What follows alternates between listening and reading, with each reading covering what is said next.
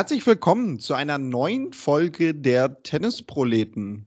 Der Sand liegt hinter uns, also zumindest der Hauptteil der Saison. Es gibt im Verlauf des Jahres ja noch doch einige Sandplatzturniere auf den großen Touren. Aber ja, wir sind wieder hart auf Gras, wie man die Tennisproleten so kennt. Roland Garros ist beendet, Tobi ist wieder zu Hause so richtig angekommen und ja, es ist alles wie immer. Nadal gewinnt die French Open am Ende. Was aber nicht so ist, dass wir bei den Damen eine wirkliche Dominatorin wieder haben. Und ja, da wird Tobi natürlich auch schon ganz gespannt sein, was wir da heute so erarbeiten zu. Hallo Tobi. Hi Daniel, ja, vielleicht müssten wir uns oder zumindest mich, ich weiß nicht, wie es dir geht, äh, den müden Tennisproleten nennen. Ähm, ich muss erstmal so durch, durchatmen äh, jetzt nach der Sandplatzsaison, die steckt doch ziemlich in den Knochen.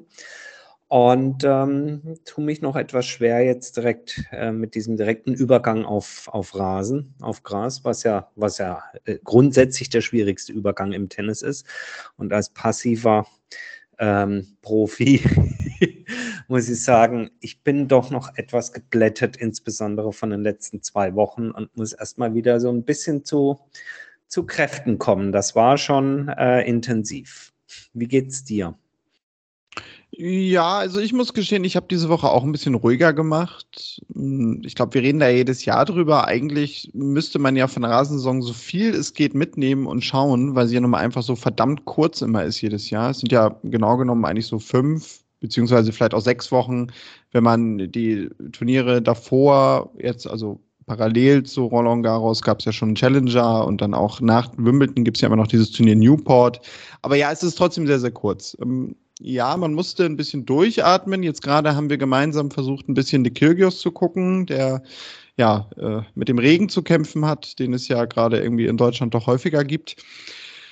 Aber Tobi, fangen wir vielleicht vorher an mit einem Rückblick, denn wir haben ja doch noch ein bisschen was aufzuarbeiten wir hatten schon, ich glaube, seitdem es diesen Podcast gibt, immer wieder diese Diskussion ums Darmtennis und ja, haben uns ja so ein bisschen als die Anwälte der WTA-Tour hingestellt und gesagt, also Leute, das Darmtennis zu verpönen und zu sagen, da ist keine Qualität vorhanden, nur weil alles sehr eng beieinander ist, ist äh, eine absolute Frechheit, sondern die Qualität ist sehr, sehr hoch und gerade auch, dass du so ein breites Feld hast, ist ja auch etwas, was es doch zumindest für uns interessant macht. Alle, die, die jahrelang gemeckert haben, müssten ja eigentlich jetzt wieder in den letzten Monaten richtig große Fans des Damentennis geworden sein. Grüße an einige Chefredakteure von Tennismagazinen in diesem Land. Denn es gibt endlich wieder eine Dominatorin. Haben wir jetzt zu befürchten, dass die Leute die Bude einrennen und Damentennis wieder richtig angesagt wird, Tobi? Ähm, ja und nein. also ja. Ähm, ganz ehrlich, ich weiß es nicht. Ähm, und ich weiß es in, in vielerlei Hinsicht nicht. Natürlich haben wir mit Iga Schwontek die im Moment absolut dominierende Spielerin am Start, die ja auch in ähm, ja, soll man sagen, in grandioser Manier Roland Garros gewonnen hat. Ich glaube, sie hat es in, uh, im Stile einer Nummer 1 gewonnen, indem sie sich in dem Turnier auch kontinuierlich gesteigert hat. Man könnte aber auch hingehen und in Frage stellen, ob sie jemals während dieser zwei Wochen wirklich ihr allerbestes Tennis hat zeigen müssen, weil gefühlt auch die ein oder andere noch ein bisschen oder ein bisschen hing in der Performance. Aber davon mal abgesehen, ich werde aus den ja aus diesen Meckereien nie so ganz schlau. Entweder wird gerufen, ach, das ist ja alles viel zu ausgeglichen, und dann wird jemand eine Nummer eins im Damentennis und dann heißt, die ist ja gar keine richtige Nummer eins. Und wenn man sich dann fragt, was denn eine richtige Nummer eins ist, dann ist man relativ schnell dabei, ja, also so eine Serena oder so eine Steffi Graf, die waren ja unangefochten, das sind richtige Nummer eins. Und dann schaut man das ja auch gerne. Ich bin mir nicht so ganz sicher. Ich weiß noch nicht, in welche Richtung es geht. Ich äh, würde auch nicht meine Hand für ins Feuer legen, dass Iga Schontek den Rest des Jahres auch alles abräumt. Wir kommen sicherlich äh, entweder heute oder auch in den nächsten zwei, drei Wochen sicherlich dann drauf zu sprechen, was wir so für Wimbledon erwarten. Natürlich liegt das auf der Hand zu sagen, das wird sie jetzt auch gewinnen und die US Open auch und die gewinnt jetzt einfach alles. Ähm, ähm, ich glaube, ich glaube, das unterliegt gehörigen Schwankungen und ich weiß nicht, ob das der Durchbruch fürs Damentennis ist. Also, was mich daran so ein bisschen störte, war halt die Rechnung, die man gleich wieder aufmacht. Also, weil Iga Swiatek hat jetzt 35 Matches am Stück gewonnen. Mhm. Ich glaube, wenn man 35 Matches am Stück gewinnt und dazwischen halt auch ja nun neben Roland Garros noch das eine oder andere Masters-Turnier gewonnen hat, ich glaube, drei waren sogar insgesamt, ja, dann kann man wirklich sagen, man ist zu Recht die Nummer eins. Unabhängig davon, ob jetzt eine Total. Ashley Barty zurückgetreten ist oder nicht. Aber anstatt das zu würdigen, ja, fingen dann einige schon wieder an zu sagen, ja, aber guck doch mal auf Platz zwei. Da steht eine Annette Conterweight, die zuletzt jetzt nicht mehr so toll gespielt hat und die hat ja nur die Hälfte der Punkte. Und äh, deswegen ist es ja gar nicht so schwer, eine Eins zu werden. Und ja, da würde ich nämlich bei dir so ein bisschen mit ins Horn blasen, nämlich, also was wollt ihr dann jetzt noch? also ihr habt immer jahrelang gefordert, es muss mal wieder jemand dominant sein, aber jetzt ist sie schon wieder zu dominant, oder wie? Also das kann ich leider nicht so ganz nachvollziehen. Ja, ich, ich hatte ja, glaube ich, letzte Woche oder so schon gesagt, dass so vielleicht, vielleicht so mein, mein, mein wichtigstes äh, Mitbringsel aus Paris, äh, auch, auch beim Live zu gucken, war nochmal ja, Tennis noch mal es klingt vielleicht irgendwie albern, aber noch mal neu zu begreifen als einen wunderschönen Sport, den man, äh, losgelöst von der Frage, wer die Nummer eins ist oder losgelöst von der Frage, wer am Ende ein Turnier gewinnt, wunderbar einfach auch Spiel für Spiel sehen kann. Natürlich lebt ein sportlicher Wettbewerb, ein Battle davon zu sagen, wer gewinnt am Ende das Turnier. Natürlich lebt die Fußball-Bundesliga? Fragezeichen am Ende von der Frage, wer wird Meister? Dort werden es immer die Bayern, ja. Aber nein, natürlich gehört das zum sportlichen Wettkampf mit dazu. Wer gewinnt am Ende die Goldmedaille und, und, und. Aber eben zurück auf, auf, auf, auf das Damentennis würde ich sagen, ähm, meine Güte, jetzt schaut euch doch mal an, was es, was es da für tolle Matches gibt und ähm, diese, diese Rechnerei mit den Punkten. Ich, Ach, ich begreife sie so ganz auch nicht, ich finde sie eben nicht gerechtfertigt, denn es gab und gibt auch im Männertennis zwischendrin Phasen, äh, da war ein Djokovic auf äh, vielleicht nicht fast das Doppelte, aber weit enteilt. Da ist er mit irgendwie, ach, jetzt lass mich lügen, irgendwie 13.000, 14.000 Punkten irgendwie so rumgehühnert. Das übertreibe ich wahrscheinlich. Ja, ja ich glaube, äh, das war so die Region sogar. Ja, wirklich. aber irgendwie ja, ja. so. Und dann plötzlich äh, fängt trotzdem wieder ein Abschmelzungsprozess statt. Und das übrigens auch noch zu einer Zeit, wir haben ja jetzt schon mehrfach gesagt, und wir kommen auch gleich nochmal zurück zum Damen-Tennis, aber wir haben schon mehrfach gesagt, dass es sich inzwischen mehr verteilt bei den, bei, bei den Herren. Aber das war noch zu einer Zeit, wo alle immer gesagt haben, ja, es gewinnt ja nur Djokovic, Nadal oder Federer und die anderen haben nichts zu melden. Also auch da hast du ein Enteilen in den Punkten gehabt und dann wieder ein Aufschließen der anderen.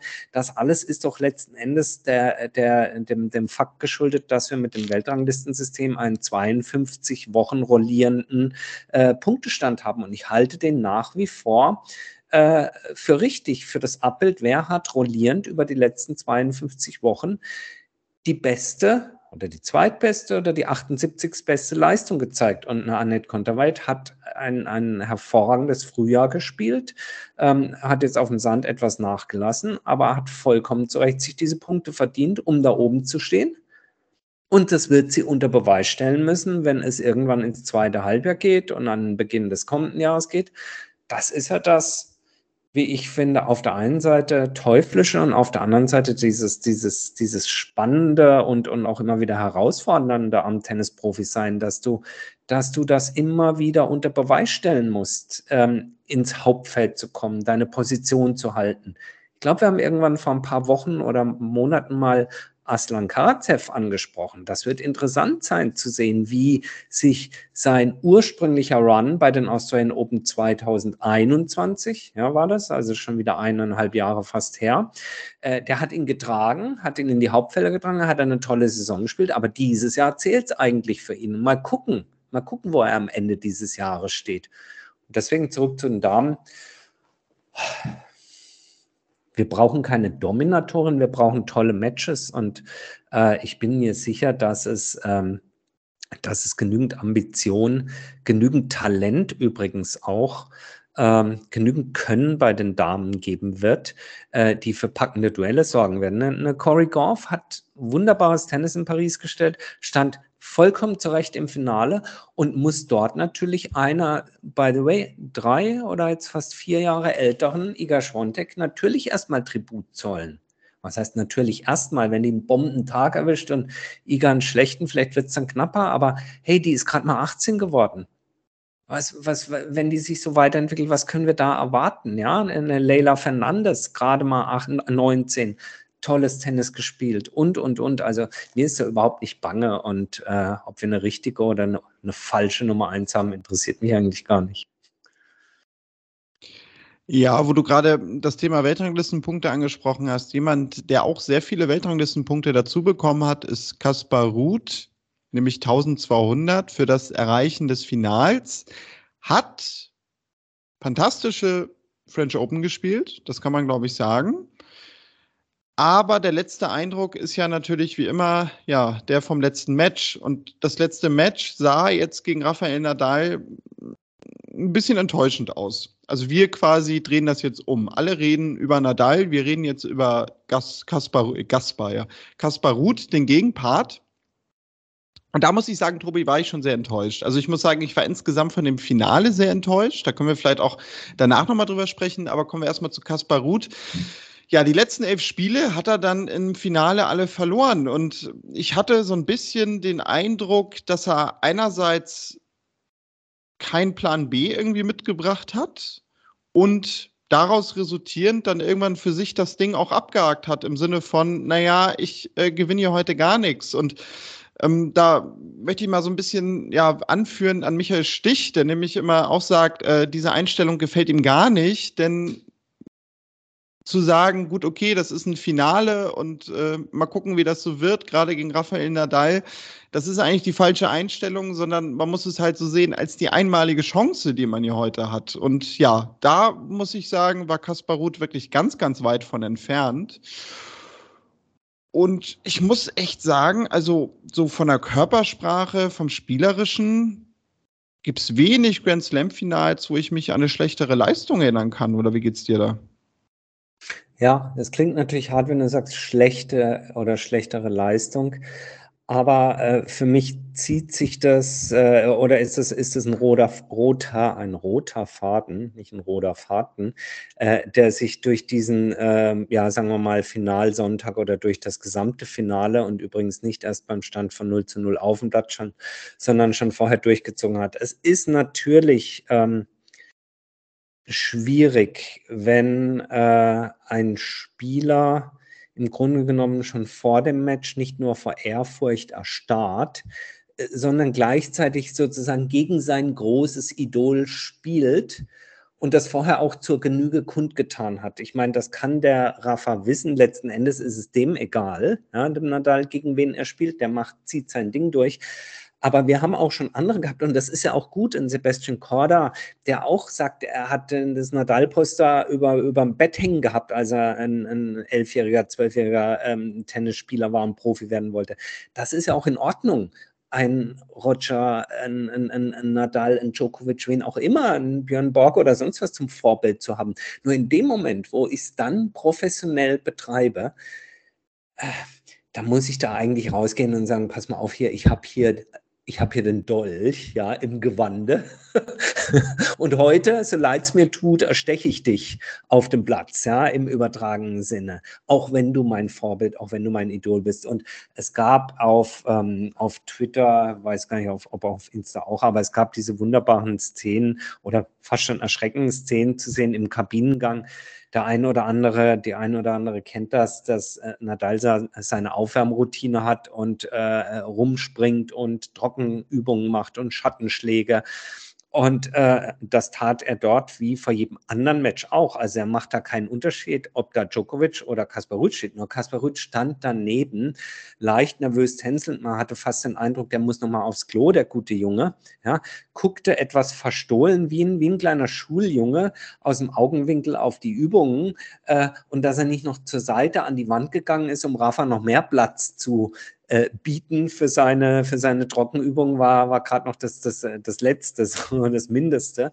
Ähm, ja, und da fing es für mich eigentlich schon an an der Stelle, ja, dass du dich so, äh, ja, fast schon wehrlos dem Ganzen ergibt ergibst. Das klingt jetzt sehr hart und dann eben auf das äh, kommt, was du ansprachst, auf dem Platz selber. Also elf Spiele am Stück. Es kann schon mal sein, dass ein Djokovic oder ein Nadal oder ein Federer über dich herrollt. Aber in einem Finale von einem Grand Slam dann so überhaupt nichts anderes auszuprobieren, ja? sondern zu meinen, mit dem eigenen Stil, mit der eigenen Taktik, mit dem, mit dem eigenen Sandplatzspiel, was ja auch durch die Nadal Academy und alles auch noch stark geprägt ist, dann weiterzukommen gegen deinen, gegen deinen Endgegner und Ma Maestro sozusagen. Ja, vielleicht hätte ich da an der Stelle dann auch so viel Cojones haben müssen, auch mal, keine Ahnung, so einen Kyrgios-Aufschlag von unten rauszuholen oder irgendwas anderes zu machen anstatt sich dem so, so schutzlos auszuliefern. Ja, das, ich gebe dir recht, das war schon ja aus, aus Tennis, aus allgemeiner Perspektive etwas enttäuschend, was das Finale anging. Zu klar, zu eindeutig. Und was dann noch ein zweiter Punkt war, den ich eben schon so angerissen habe, also das, ich fand das beim Damenfinale auch schon auffällig, aber ich fand da war schon noch mehr Emotion, auch vom Publikum her. Aber beim Herrenfinale Sonntag fand ich das eine ganz, ganz seltsame Stimmung irgendwie. Also natürlich ist durch das Spiel das nicht aufgekommen, weil ich würde mal sagen, das Match hat dem auch wenig Möglichkeiten gegeben, kann man glaube ich so sagen. Also auch was jetzt unabhängig vom Ergebnis irgendwie spektakuläre Ballwechsel oder so angeht, war eigentlich wenig. Aber ja, ich hatte teilweise den Eindruck, dass das Publikum auch so ein bisschen teilnahmslos wirkte.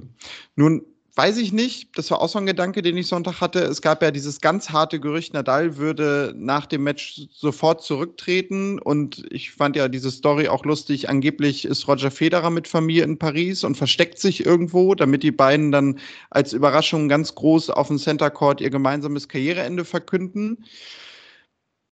Vielleicht war das natürlich auch so ein Punkt, ja, dass viele einfach gewartet haben oder fast es spannender fanden, auch aufgrund des Matchverlaufs. Ne? Was sagt denn der Rafael Nadal jetzt nach dem Match? Ging mir sogar gerade im dritten Satz nachher auch so, dass ich dachte, okay, ich gucke jetzt mal weiter, weil mal gucken, was er so erzählt.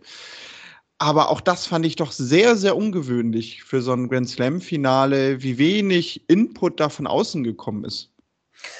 Ja, also ich glaube, es war schon äh, ganz richtig, wie du sagst, dem, dem Umstand geschuldet, dass ein Großteil des Publikums, und davon müssen wir einfach mal ausgehen, äh, jetzt nicht bis ins TZ äh, den, den letzten Tweet auf, auf Twitter verfolgt, die letzte Pressemitteilung verfolgt, sprich vielleicht nicht ganz so, soll ich jetzt sagen, informiert äh, in so ein Match und in so einen Tag geht, wie das der ein oder andere von uns tut. Äh, auch wir haben in unserem Podcast letzte Woche noch drüber gesprochen und ich sagte auch, oh Mann, hey, das könnte gut sein, dass das vielleicht sogar sein letztes Turnier ist. Aber spätestens nach dem, nach dem äh, Halbfinale ähm, hat ja dann Nadal in der Vorbereitung aufs Finale äh, zwar auf der einen Seite schon auch immer wieder darauf hingewiesen, welche schweren gesundheitlichen Probleme er hat. Gleichzeitig war, fand ich aber auch schon durchzuhören, dass es eben nicht darum ging zu sagen, ich beende diese Karriere, sondern natürlich waren solche Sätze wie, ja, ich hätte lieber einen gesunden Fuß, als diesen Titel zu gewinnen. Ja, und gleichzeitig gab es aber auch schon ge, äh, sag ich mal, geleakt äh, durch den einen oder anderen gut informierten und gut verdrahteten Journalisten ins Umfeld von Nadal hinein schon so etwas wie eine, eine, wie eine leichte Entwarnung, dass dann nun das Karriereende bevorstünde, also zumindest im Sinne von, dass er das direkt danach erklären sollte. Ich kann mir aber eben vorstellen, dass von den 15.000 Leuten auf so einem Center Court das, wie gesagt, nicht alle so verfolgt haben, sondern in, in großer Spannung und Erwartungshaltung dahingegangen sind, vielleicht Zeuge des letzten Matches von Nadal überhaupt zu werden. Und natürlich wollen sie dann ihn gewinnen sehen und den heroischen Abgang sehen und äh, den, den, die Klimax, den Höhepunkt dann im Grunde genommen nicht beim, beim Hochhalten der Trophäe feiern, sondern beim großen erschrocken Schrei, Weinen, Schluchzen und gleichzeitig, äh, gleichzeitig aber Standing Ovation spendenden Höhepunkt erleben wollen, dass sie nun beim Abschied und beim Rücktritt von Nadal dabei waren. So war das, finde ich, ein bisschen geprägt von der Stimmung, gebe ich dir recht. Und da hat äh, Rüd wenig bis gar keine Rolle gespielt. Etwas, wofür er nichts kann, war, das Einzige, wo er eine Rolle gespielt hat, war, wenn die Zuschauer aus Anstand mal Ruth gerufen haben, nur hat es dann blöderweise immer wie Buh geklungen. Stimmt, ja. Insofern, ja. Ähm, als glühender Nadal-Fan habe ich mich natürlich gefreut über den 14. und über den 22. Alles gut, alles schön. Ähm, aber auch ich liebe natürlich spannende Matches, die, die gewonnen werden. Äh, Matches, die auf Augenhöhe stattfinden, die drohen zu kippen und dann doch noch in die richtige Richtung gedreht werden. Das hat sicherlich gefehlt. Und ähm, insofern kann man dem Kaspar Rüth nur sagen: Glückwunsch zum Erreichen des Finales. Gutes Grand Slam-Turnier gespielt. Aber nächstes Mal, wenn es in ein Finale geht, egal gegen wen, äh, geh mal bitte da raus und ähm, ja, mach das anders. Aber das klingt jetzt, ich meine, wir sind jetzt sehr hart mit ihm ins Gericht gegangen. Auf der anderen Seite hat man vor dem Turnier auch immer gesagt, ja, so ein Kaspar Rüth, ja, jetzt hat er sich dann die Top Ten gespielt, aber der muss halt auch mal beim Grand Slam ein gutes Ergebnis zeigen. Und das hat er. Und vollkommen ja, zu Recht 1200 Punkte. Also äh, ich glaube, so, vielleicht, so können wir es können stehen lassen. Tolles Turnier gespielt, Finale, vollkommen hinter seinen Möglichkeiten geblieben, so möchte ich es mal sagen.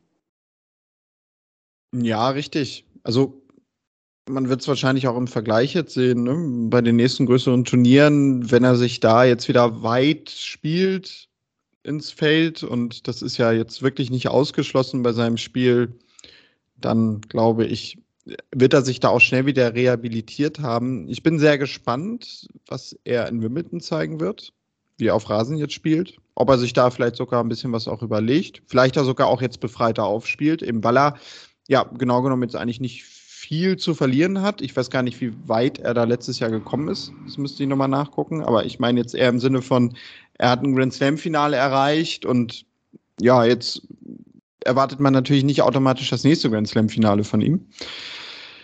Aber kommen wir vielleicht noch zu einem Spieler, Tobi, ja, von dem man ein Grand Slam Finale erwartet, ein weiteres und eigentlich auch langsam den Titel.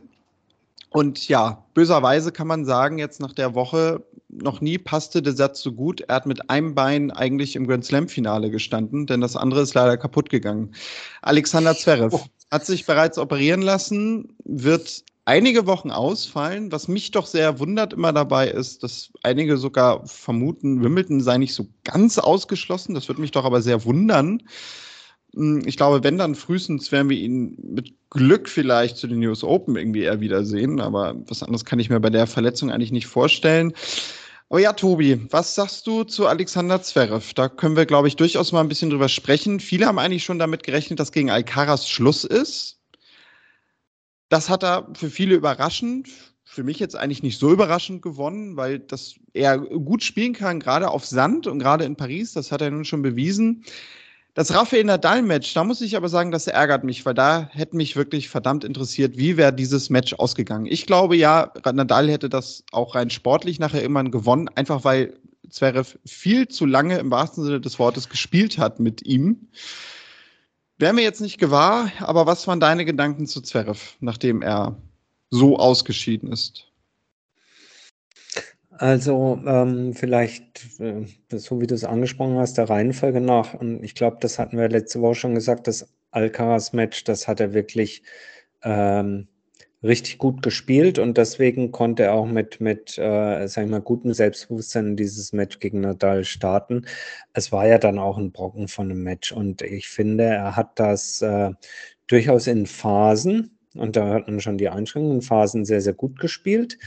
Ähm, aber es bleibt eben dabei, äh, bevor wir zur Spekulation kommen, wie wäre das ausgegangen und vor allen Dingen dann auch, wie es dann de facto ausgegangen ist. Es bleibt eben dabei, du kannst dir halt das, äh, übrigens nicht nur gegen Nadal, auch gegen einen anderen Spieler sollte man sich das nicht erlauben in einem Halbfinale vom Grand Slam.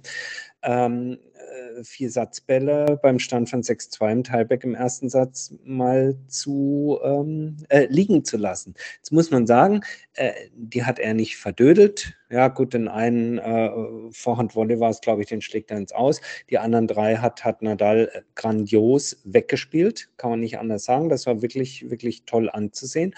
Aber er verliert den ersten Satz, eine Stunde 30 rum.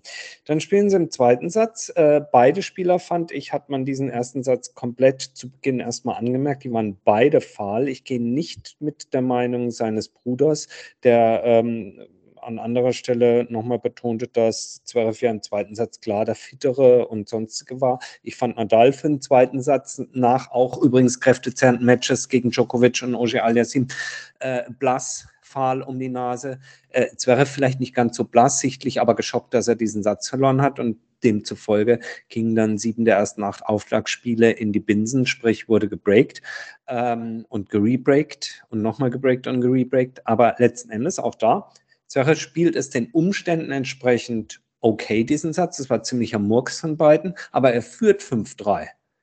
So, und dann steht es 6-6 und genau beim Stand von 6-6, eben bei diesem letzten Ballwechsel, der Nadal dann eben, wo er ausgleicht dann zum 6-6, äh, knickt er dann um. So, bevor wir zum Umknicken kommen, ich bin mir nicht sicher, dass nach einer 5-3-Führung und dann 6-6, dass Zverev in der psychischen Konstitution gewesen wäre, diesen Tiebreak mal sauber wegzuspielen.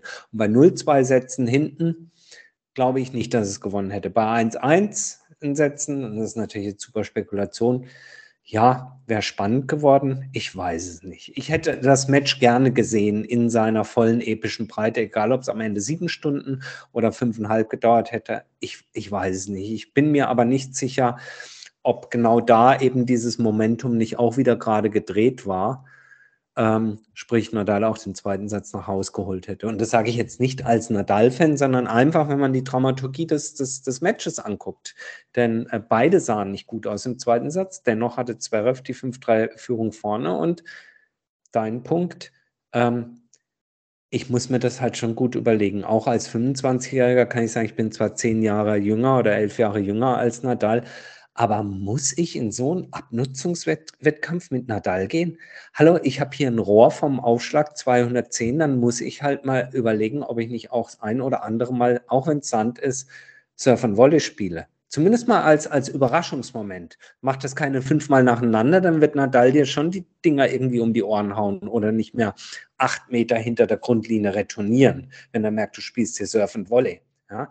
Aber irgendwie mal ein anderes Element, anstatt in diese Abnutzungsschlacht, die nun äh, 458 Spieler die letzten 453 Jahre gegen Nadal gemerkt haben, dass es nicht funktioniert. Und das kann ich nicht verstehen. Ja, da gehe ich mit.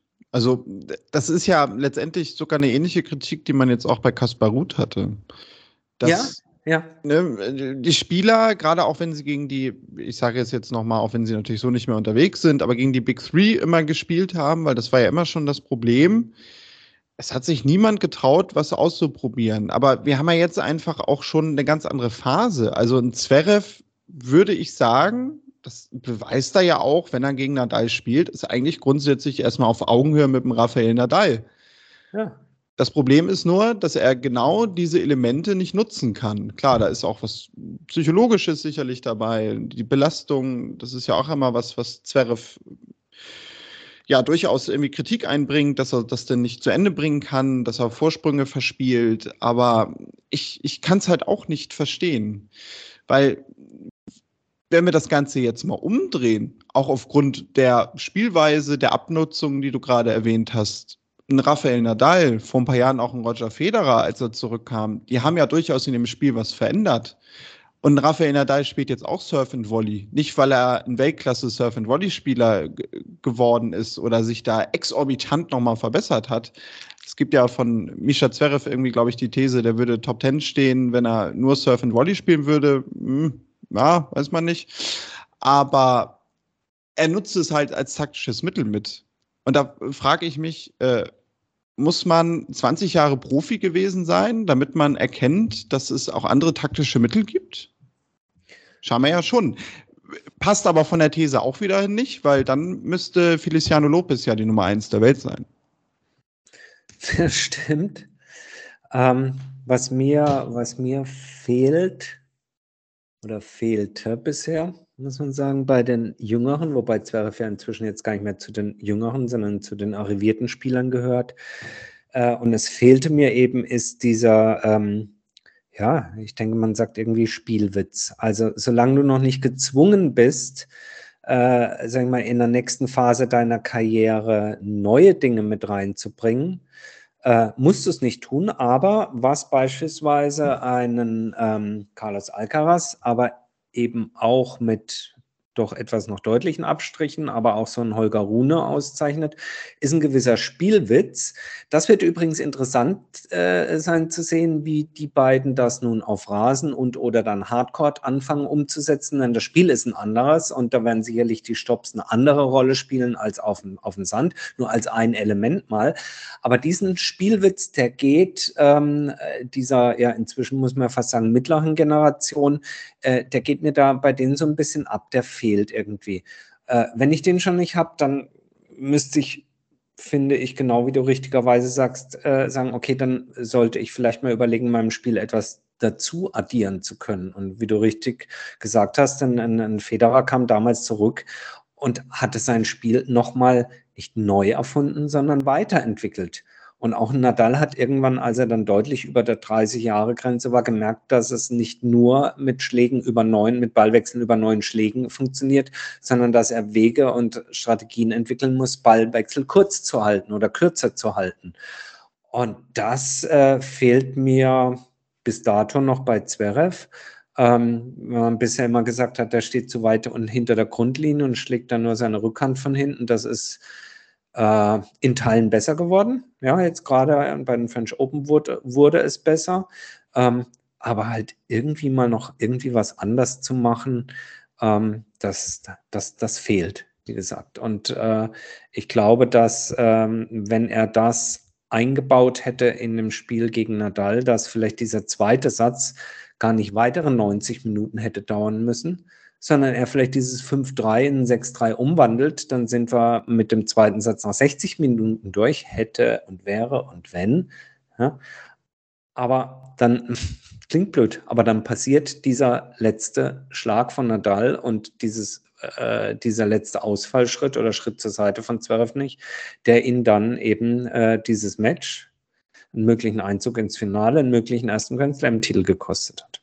Und was dann passierte, war war natürlich furchtbar. Ich meine, das war ja, bam, es war sofort ruhig. Ich habe Gott sei Dank, Gott sei Dank ähm, äh, die Übertragung ohne Kommentar angeguckt. Insofern musste ich mir nichts äh, vom Familiensender und äh, irgendwelche Kommentare reinziehen. Aber umso schlimmer war es, weil es war ja schlagartig ruhig im Stadion. Man hörte nur Zverev wirklich, man kann es ja nicht anders sagen, weinen, wie, wie ein Kind hat es fast schon geklungen. Und, und da, was heißt, ja doch, da tat er mir leid. Ich glaube, er tat allen auf der Welt leid, die das gesehen haben. Das war schon brutal, ja. Und bei allen Fan da sein und natürlich war ich dafür, dass Rafa gewinnt und so. Aber das willst du nicht, sondern das, das war ganz, ganz furchtbar und, und, und schrecklich und das, ja, fand ich einen ganz furchtbaren Moment. Ähm, ich finde, man hat es, ja, man hat ja allen, allen Beteiligten dort dann auch angesehen, die waren alle ziemlich, ziemlich ähm, geschockt irgendwie und, und das vollkommen zu Recht. Das hat er, hat er nicht verdient, überhaupt nicht verdient, ja, auch falsches Vokabular. Und das fand ich, fand ich furchtbar. Ja, Tobi, jetzt ist die Stimmung im Keller. Ja, kommt er, deswegen kommt er zurück zu Wimbledon. Dreifacher Bänderriss ist operiert worden. Zu Wimbledon wird er nicht spielen. Das äh, steht zwar nirgendwo offiziell bestätigt, aber ähm, äh, also kannst du es überlesen zwischen Zahlen. Ist auch vollkommen irre, daran zu denken. Mit etwas Glück kann er die US Open spielen, nur auch die startest du ja nicht kalt, sondern hast im besten Fall vorher noch die Möglichkeit, vielleicht Cincinnati zu spielen. Ob das so schnell geht, ob du dann gleich wieder auf dem Level bist, I don't know. Uh, es wird ihn auf der einen Seite zurückwerfen, auf der anderen Seite glaube ich, dass der sportliche Erfolg bis zu diesem Halbfinale plus die, ja, im, im schlimmsten Unglück jetzt positiven Resonanzen, die er bekommen hat, darauf, vielleicht wird ihn das äh, auch persönlich ein bisschen weiterbringen nochmal und auf ein, auf ein nochmal ein anderes Level heben. Ja. Das bleibt abzuwarten, definitiv. Was wir auch jetzt abwarten werden, wir haben es eingangs gesagt, sind die Rasenturniere. Da, Tobi, würde ich sagen, gibt es interessante Namen bei Damen und Herren, wo man durchaus auch einen Blick gerade speziell auf Rasen werfen kann. Das können wir aber eventuell mal nächste Woche machen, auch mit den ersten Eindrücken. Da denkt man natürlich, ja, die Pliskova-Schwestern sieht man immer gerne auf Rasen. Cory Goff bin ich sehr gespannt. Ähm, Iga Swiatek natürlich sowieso. Bei den Herren Felix Auger Aliassim, Matteo Berrettini, die natürlich auf Rasen stark waren. Und vor allem, da wir gerade Surf and Volley gesprochen haben, ich bin sehr gespannt, wie Maxim Cressy sich auf oh, Rasen ja. schlagen wird. Ja, das ist ein interessanter Name, den du da fallen lässt, der sich ja so im letzten halben, dreiviertel Jahr ähm, so ein bisschen mehr ins Rampenlicht gespielt hat. Das wird interessant sein zu sehen. Es wird, Stichwort ähm, Stuttgart gerade jetzt, aktuell spielt Nick Kyrgios, auch wenn er den ersten Satz verloren hat gegen Basilashvili, wird natürlich interessant sein zu sehen, kann er wieder für gute Stimmung, für aufsehenerregende Momente äh, sorgen oder ähm, ist er einfach der, ja, der Harlem Globetrotter, ja, wie früher beim Basketball, der halt jetzt äh, im, im, Tennis, im wahrsten Sinne des Wortes, im Tenniszirkus um, um die Welt zieht, äh, von jedem Turnier mit Kusshand per Wildcard ins Hauptfeld geschubst wird, aber die großen Ergebnisse nicht mehr oder nicht wird abliefern können. Wird spannend sein zu sehen. Er wird mit Sicherheit aber auch äh, in Wimbledon, denke ich, im Doppel antreten mit ähm, Koginakis zusammen. Ähm, ja, also eine ganze Menge auch an Namen, die sozusagen zurückkommen, weil, weil sie entweder in der Sandplatzsaison ausgefallen waren, verletzungsbedingt, oder gerade erst wieder Gas geben. In dem Zusammenhang natürlich schade, dass ein Daniel Medvedev, der auch in, in, in Paris gute Leistungen nach einer langen Verletzungspause gezeigt hat, auf Rasen so ja, nach zwei Dritteln dann ausgebremst wird. Der spielt jetzt natürlich ähm, Halle, ja, aber dann hat sich auch wieder. Ist etwas schade, finde ich. Ähm, aber wird spannend, ja. Und wir sollten mal die erste Woche jetzt auf uns wirken lassen, dann gucken wir uns das auf Rasen ein bisschen genauer an. Genau, das werden wir machen und dann mit den frischen Eindrücken von dieser und dann ja auch schon sogar vom Teil nächster Woche hier uns ein bisschen über, ja, ich hätte jetzt fast gesagt, den schönsten Belag der Welt unterhalten. Ich glaube, du siehst das anders. Aber das können wir auch nächste Woche dann wieder jedes Jahr aufs Neue ausdiskutieren. Müssen wir ja nicht heute machen. Es hat seine, nein, es hat seine Berechtigung. und als jemand, der ähm, mit Boris Becker groß geworden ist, nein, natürlich. Ähm, Tennis ist deswegen auch so schön und so faszinierend. Früher hat man gesagt, weil es auf vier Belegen gespielt wird, jetzt sind es eigentlich ja nur noch drei. Früher gab es ja noch das klassische Teppichturnier. Äh, das findet heute so eigentlich nicht mehr statt. Äh, aber nein, natürlich freue ich mich da auch drauf. Vielleicht ganz zum Schluss noch ein kleiner Service-Hinweis. Wenn ihr euch äh, überlegen wollt, ob ihr euch über die Zukunft des Tennis freut oder was man denn so verbessern könnte oder nicht, ganz brandaktuell heute sozusagen erschienen ist die Mitteilung der ATP, dass ab kommenden Jahr die äh, Tausender-Turniere dahin weitergehend entwickelt werden, dass Anfang mit äh, Rom und Madrid dort die Starterfelder auf 96 erweitert werden und damit auch die Dauer des Turniers auf insgesamt zwölf Tage erweitert wird, so wie wir das schon aus Indian Wells äh, und aus Miami hoffentlich sage ich jetzt nichts Falsches, ja, aus Miami kennen, äh, kennen. Das gilt für kommendes Jahr für Rom, Madrid und für Shanghai. Äh, Im Folgejahr darauf dann Cincinnati und äh, Kanada, sprich im Wechsel Toronto, Montreal. Und insgesamt gibt es ähm, das zu sehen oder ist das Teil einer größeren Strategie, die sich nennt One Vision die von Andrea, Andrea Gaudenzi, dem ATP ähm, Director, Chef, entwickelt wurde, zusammen mit ganz vielen wichtigen Menschen. Da gibt es einen Link, ähm, Könnt ihr mal googeln, One Vision ATP, gibt es eine extra Webseite, die, glaube ich, von irgendeiner wahrscheinlich renommierten Unternehmensberatung zusammen mit einer renommierten Werbeagentur für ganz, ganz viel Geld aufbereitet wurde. Also sehr schick, ähm, aber auch sehr, sehr interessant. Kann man mal eintauchen, ähm, in welche, sage ich mal, strategische, langfristige Richtung die ATP da gern das Profitennis auch für uns Zuschauer weiterentwickeln möchte. Ähm, kleiner Hörertipp für euch hier an der Stelle. Schaut mal rein. Genau, da werden wir sicherlich auch in den nächsten Monaten intensiver noch drüber sprechen, gerade wenn es da auch nach und nach noch mehr Infos zu gibt.